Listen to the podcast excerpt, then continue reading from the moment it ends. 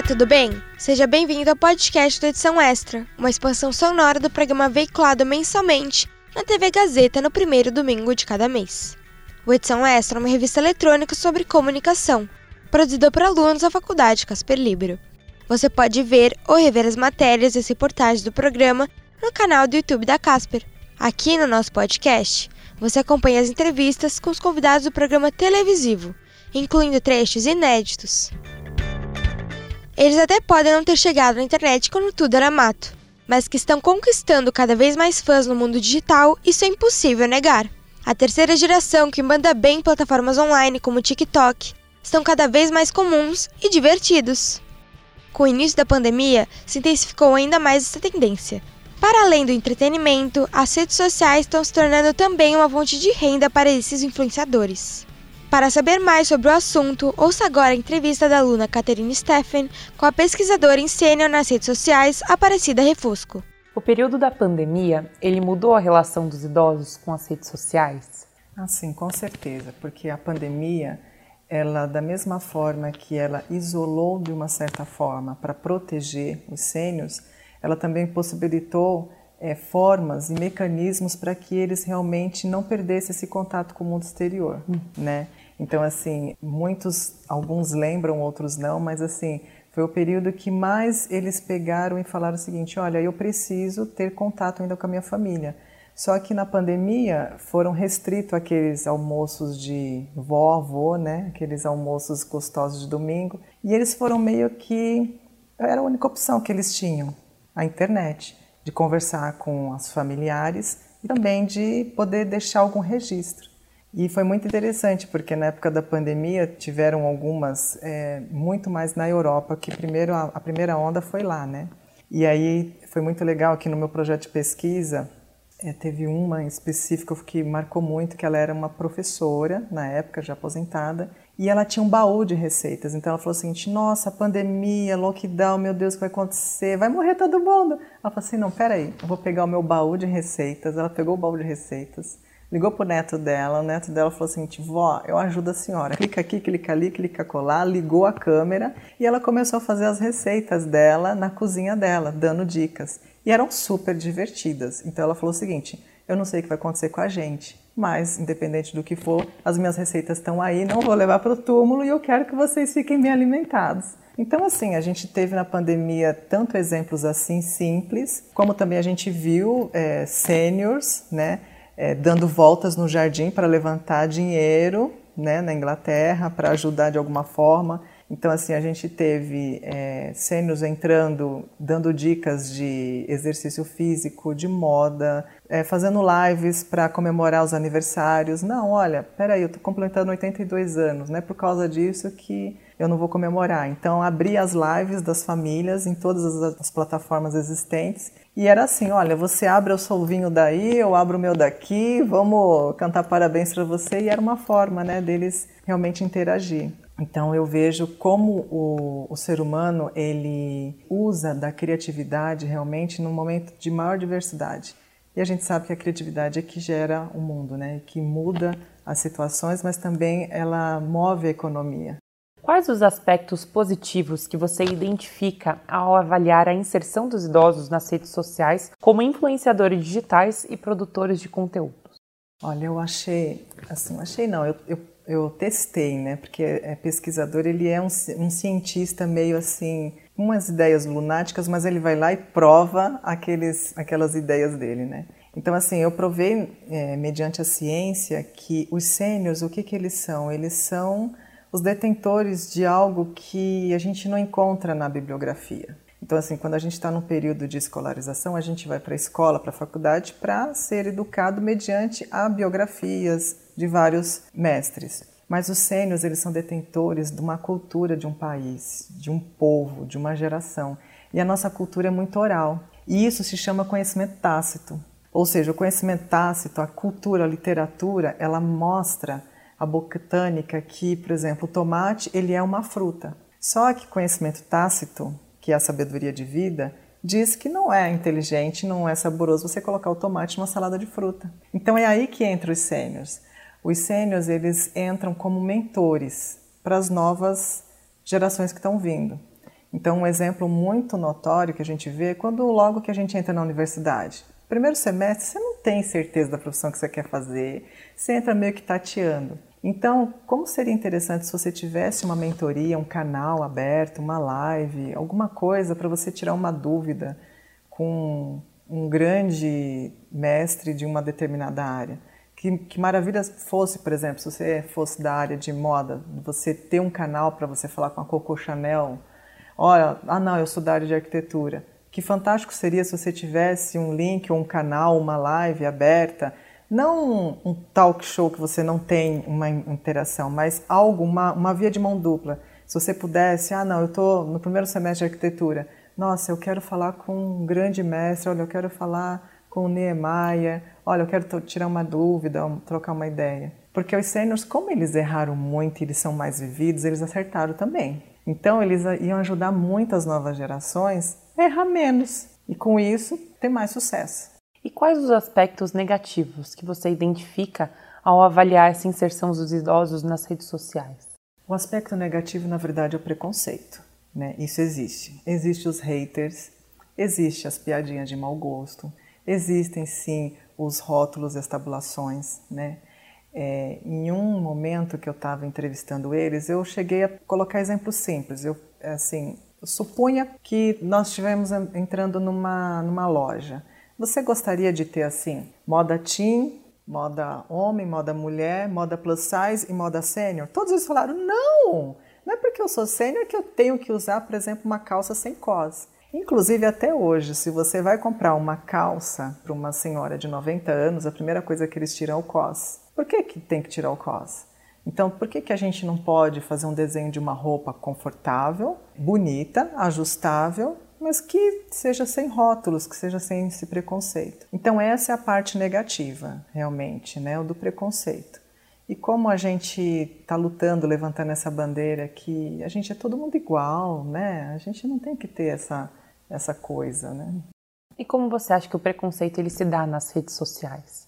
Então, os preconceitos se dá porque eles, as, os mais jovens têm assim o ledo engano de achar que os sêniores não são muito inteligentes. Ah, não, deixa, isso aí é. Ah, ele é idoso. Ou então, terceira idade. São rótulos assim que realmente não cabe para eles, né? E aí é quando os, os têm que se posicionar e falar assim: não, garotinho, é, eu fiz minhas aulinhas de inserção da internet, é, passei por Universidade de Portas Abertas e eu sei muito bem é, também me, me localizar bem nas redes sociais. Mas eles ainda têm que provar isso. Né? Então, assim, a aceitação ainda é bem complicada e ainda tem essa, esse preconceito. Né? Uhum. Então, piadinhas e jargões vão ter, sim, mas aí, com o tempo, né, quanto mais eu acho visibilidade eles tiverem, melhor vai ser. E você acredita que existem limitações para os idosos utilizarem as redes sociais? Se sim, eu queria te perguntar quais você acha que são as principais dificuldades para eles lidarem com as redes sociais. Olha, as limitações são mais na parte de designer, né? Então, assim, as empresas, até iniciativa pública e privada, eles ainda não entenderam que o que envelhece é o nosso corpo, mas os sonhos não envelhecem. Então, tá mais do que na hora de se parar e pensar o seguinte: será que eu tenho que continuar pensando em projetar uma xícara para um, vender algo de algum time ou de alguma marca muito importante? Ou será que já não está na hora de eu pensar em remodelar uma louça diferente, com uma pegada melhor para uma pele que está mais delicada? Essa é a limitação dos sêniors, que é a fisiológica. Então, assim, na época eu entrei em contato com, com não só com geriatras, mas eu fui oftalmologista principalmente. Então, o campo de visão secundário é muito afetado. Então, por exemplo, sites de banco e redes sociais, a gente tem que focar em dois pontos principalmente, que é o contraste e segundo, o foco central. Então, quando você quer levar o seu cliente que é mais sênior para um determinado ponto naquela página da rede social, você tem que se delimitar no foco central, que a visão deles é melhor. Mas fora a fisiológica que todos nós, o relógio biológico não anda para trás, né? Só vai para frente. Fora isso, não tem mais limites, né? E como costuma ser o processo de produção e publicação dos conteúdos feitos por idosos nas redes sociais? Geralmente os idosos eles fazem isso sozinhos ou eles contam com alguma equipe de apoio? Então, no começo da pandemia eles faziam sozinho. Então você chegou a pegar idoso até saindo do banheiro, da ducha, porque eles eram meio que sem noção, né? Eles não tinham muita papa na língua, falavam mesmo que vinha. Então, assim, eles não imaginavam sobre racismo, sobre cortes, sobre blocos, né? Do YouTube principalmente, palavrões, né? Então, é, quando eles estão começando, eles precisam sim de uma ajuda em relação a isso, em relação a políticas né, de segurança e de boa convivência, porque eles são muito naturais. Então, o que você pergunta, eles vão falando. Então, aí com o passar do tempo, eles mesmos vão tirando essas, essas mamadeiras, essas moletinhas e vão andando sozinho, né? Mas é só nada que com o tempo eles não se adaptem, né? E de que forma você acredita que participar ativamente nas redes sociais influencia o estilo de vida dos idosos? Ah, total, porque as redes sociais é uma vitrine, né? E eles querem ser vistos. Então, assim, mulher quando se pinta é porque está querendo guerra. Então, assim, hoje em dia tem botox, tem creme, tem maquiagem para todos os tipos. Então, eles realmente entram nas redes sociais e eles querem deixar ali um legado deles, eles querem mostrar que eles são viajados, eles querem mostrar que eles produziram alguma coisa. Porque, na verdade, ser um sênior saudável é quando você tem algum tipo de produção em algum momento da sua vida, seja ele qual escala for.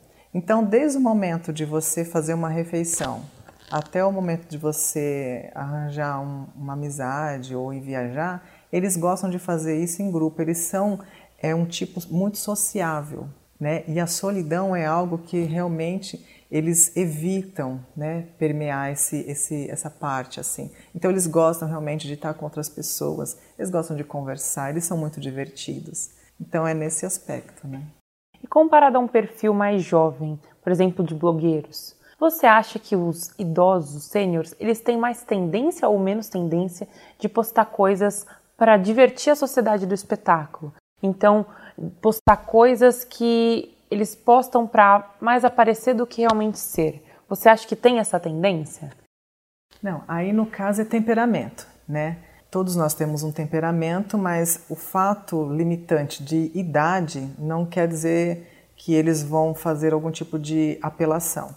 Na verdade, ele, o que eles querem mesmo é deixar a marca deles registradas, né? Porque, por exemplo, por que, que a gente faz arte? É, uma certa vez teve um, um, campeonato na NASA e uma artista plástica brasileira fez um, um quadro maravilhoso e foi para a NASA, para a Lua, né, na nave espacial. Eu parei e pensei assim, eu falei, mas por que, que você vai pintar um quadro deixar na Lua? Quem é que vai ver? Né? Só que ela, ela conseguiu registrar a marca dela e deixar um quadro lá. Independentemente se alguém vai passar, se existe ET ou se não existe, enfim, não é essa a questão. Mas a gente produz arte desde o momento da, das artes rupestres, né? desde o momento que o, que o homem começou a se comunicar e viver em sociedade viu que isso ia contribuir de uma certa maneira para a existência da humanidade. Então é por isso que os sêniors também, os sêniors eles pegam essa mesma linha de produção. A gente produz cultura e arte para deixar um legado. Olha, não, eu existi nesse período, eu passei por isso, olha, existiu um, uma pessoa que fez esse tipo de, de, de, de produção. Então, eles puxam nessa linha de realmente deixar registrado alguma coisa. Se for alguma coisa boa, melhor, né? Porque é melhor você ser lembrado por alguma coisa boa, né? E você acredita que essa interação com as redes sociais ela pode ajudar a prevenir a depressão? Se sim, por quê? Ah, com certeza. Porque assim, é, isso daí a gente passou muito juntos na, na, época da pandemia, né? Então, assim, um ou outro ficou meio deprê, de pijama, deitado na cama. E aí o fato de falar, olha, tem live hoje, olha o link, vamos entrar, vamos colocar aí todo mundo a carinha, vamos abrir a janelinha, vamos conversar, interagir. Então todos eles é, tiveram realmente aqueles que deu uma depressiva, uma, baixa autoestima ou alguma bad, eles realmente foram frases que eles deixaram, falaram, olha, nossa, graças a Deus, que bom que tinha esse canal aqui de conversar, porque eu não aguentava mais falar com a minha planta, é, não tenho mais gato, não consigo mais falar com os meus amigos, né? Então, é, as redes sociais ajudam muito nessa questão de depressão, de solidão, porque estreita as pessoas. Né? Hoje em dia você pode estar aqui, a outra na Inglaterra, e você pode conversar, tomar um café com ela, interagir. E você vê ativamente, por exemplo, depois da pandemia e do crescimento de influenciadores da terceira idade nas redes, você viu mais marcas contratando esse tipo de público para fazer campanhas? Eu vi, porque assim foi muito interessante porque eles querem trabalhar, eles querem produzir. Então começou realmente a ter uma, uma baixa desse preconceito e chamar os sêniors. Pois é, deu para perceber que algo de bom surgiu durante o confinamento na pandemia. A criação de conteúdo para a internet se intensificou entre os idosos e acabou se tornando uma válvula de escape para a saúde mental neste período. Mas e você? Conhece algum idoso influencer digital? Se sim, conta pra gente nas nossas redes sociais, arroba Rádio Gazeta 1. Fique ligado nos próximos episódios do podcast do Edição Extra, disponível nas principais plataformas de áudio. O Edição Extra é um projeto transmídia, produzido por estudantes da Faculdade Casper Libero, com supervisão pedagógica do professor Renato Tavares, supervisão operacional de Roberto Vilela e suporte operacional de profissionais dos estúdios da Rádio Gazeta Online e da produtora experimental audiovisual. A apresentação: Julia Cartacho. Roteiro: Julia Cartacho, Heloísa Rocha e Renato Tavares. Produção de entrevistas: Carla Azevedo, Isabela Delgado, Caterine Steffen e Lívia Carvalho. Edição: Agnel Santiago, o Popó. Edição de mídias audiovisuais: Nilson Almeida. Site mídias sociais: Heloísa Rocha. Supervisão pedagógica da Rádio Gazeta Online e da produtora experimental audiovisual. Renato Tavares. Supervisão operacional da Rádio Gazeta Online da produtora experimental audiovisual, Roberto Vilela. Coordenadoria de jornalismo, Helena Jacó. Coordenadoria de Rádio, TV e Internet, Marco Vale. Operações da Faculdade Casper Libero, Antônio Viana. Gerente administrativo da Faculdade Casper Libero, Eric Bonhart. Diretor da Faculdade Casper Libero, Wellington Andrade. Superintendente geral da Fundação Casper Libero, Sérgio Felipe dos Santos presidente da Fundação Casper Libero, Paulo Camarda. Até a próxima!